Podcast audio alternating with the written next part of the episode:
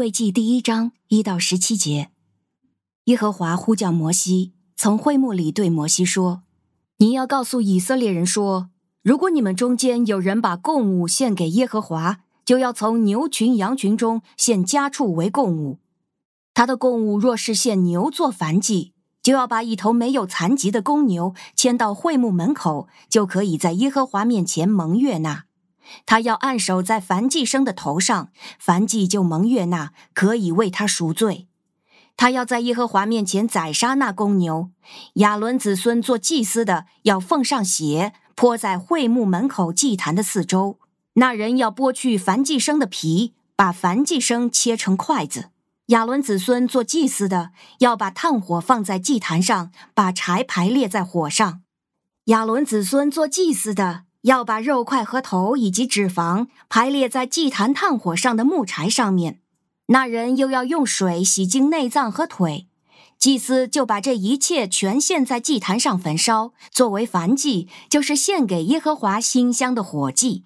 人的供物若是献羊做燔祭，不论是绵羊或是山羊，总要献一只没有残疾的公羊。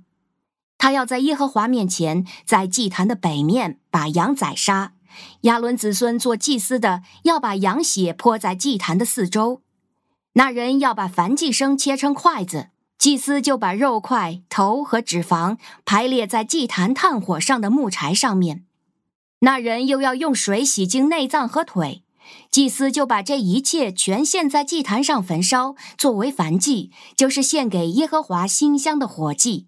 人若是献鸟类为燔祭，做耶和华的供物，就要献斑鸠或雏鸽。祭司要把鸟带到祭坛那里，扭下它的头来，焚烧在祭坛上，又把鸟血挤出来，留在祭坛的壁上，又要除掉鸟的嗉囊和脏物，丢在祭坛东边倒灰的地方。然后要拿着两个翅膀把鸟撕裂，只是不可撕断。祭司要把它放在祭坛，在炭火上的木柴上面焚烧，作为燔祭，就是献给耶和华馨香的火祭。您现在收听的是天赋爸爸说话网。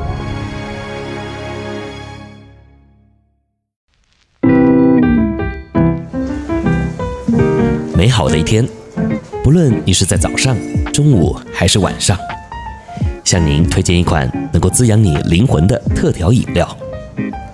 一会儿呢，就你和主，哎，对了，还有我，咱们一起来品尝这专属于我们的尔梅尔独享杯吧。欢迎来到天赋爸爸说话网俄梅尔独享杯，我是周牧师。尔梅尔呢是过去啊神供应以色列民啊每天吗哪的这个计量单位啊，也就是说啊每天每个人呐、一俄梅尔的吗哪啊就刚好足够了。那但愿我们呢也能够透过啊每日灵修，每天呢都能够来支取啊这一俄梅尔的祝福哦。好，那今天呢我们要开始读的是立位记啊。那我们的灵修进度呢是一章的一到十七节啊，也就是第一章的全章哈。那么今天呢在这第一章里啊提到的是燔祭啊。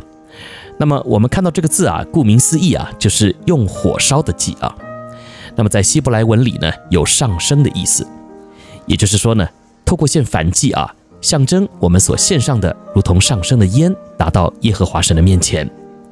那么在今天的记载当中啊，讲到了三种燔祭的祭物啊，分别呢是牛、羊还有鸟哈。那么你可以从经文的描述当中看到啊，这些祭物呢都是得要处理过的啊。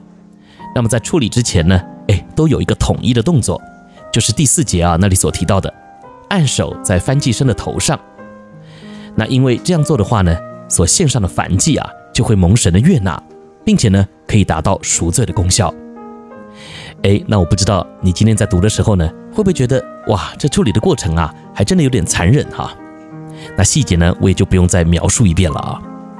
那当我呢在默想这段经文的时候啊，就在想，这按了手之后啊，还得要做这么多残忍的处理啊。那主要我们这么做，到底是为了什么呢？哎，后来我明白了啊，原来呀，神呢。就是要我们透过这样的处理过程啊，来思想献燔祭的意义。首先呢，这个按手啊，代表了关系。那你也可以说啊，这个即将要献上的牲畜呢，代表了我。而既然呢是赎罪啊，那也就代表了我承认我有这些罪，而今天呢，我要在主的面前把这些罪啊都给全数烧尽，一件不留。那常常呢，我们在上帝的面前哈、啊，都很会推脱，也就是说啊，即便犯了罪，不得已啊得认罪，哎，那我们呢都还是会为自己啊找些借口，认为啊我之所以啊会犯错，是因为谁谁谁或是某些事啊，好像这样认罪啊，处罚呢就会轻一些。那讲得再明白一点呢、就是认罪的时候啊，最好啊是能够撇清关系，撇得越干净越好。